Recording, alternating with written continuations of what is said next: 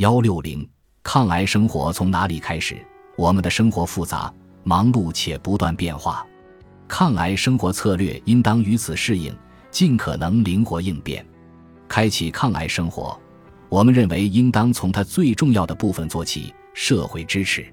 只有认可了一种不同的生活方式，并且认为我也能这么做，我们才能摆脱负面的不健康模式的束缚，向更好的方向努力。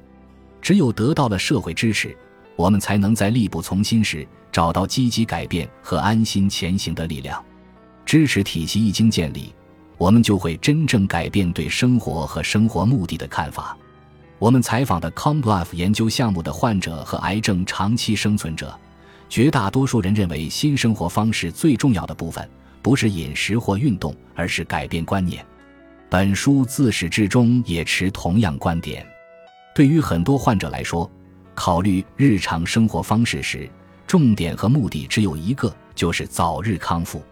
但是，要想做到这一点，首先要有重要的认知转变，应该意识到，日常选择将对自己的健康和生活质量产生真实的。可以衡量的影响，保持身体健康贵在适度、平和、一致。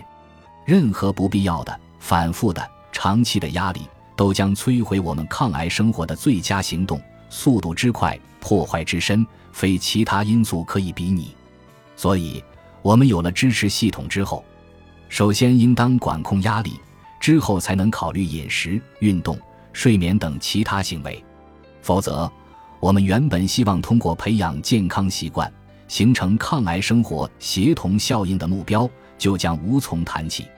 此外，科研证据也清楚地表明，摆脱压力的束缚，我们身体的自我修复能力会更强，更不利于癌症的生长。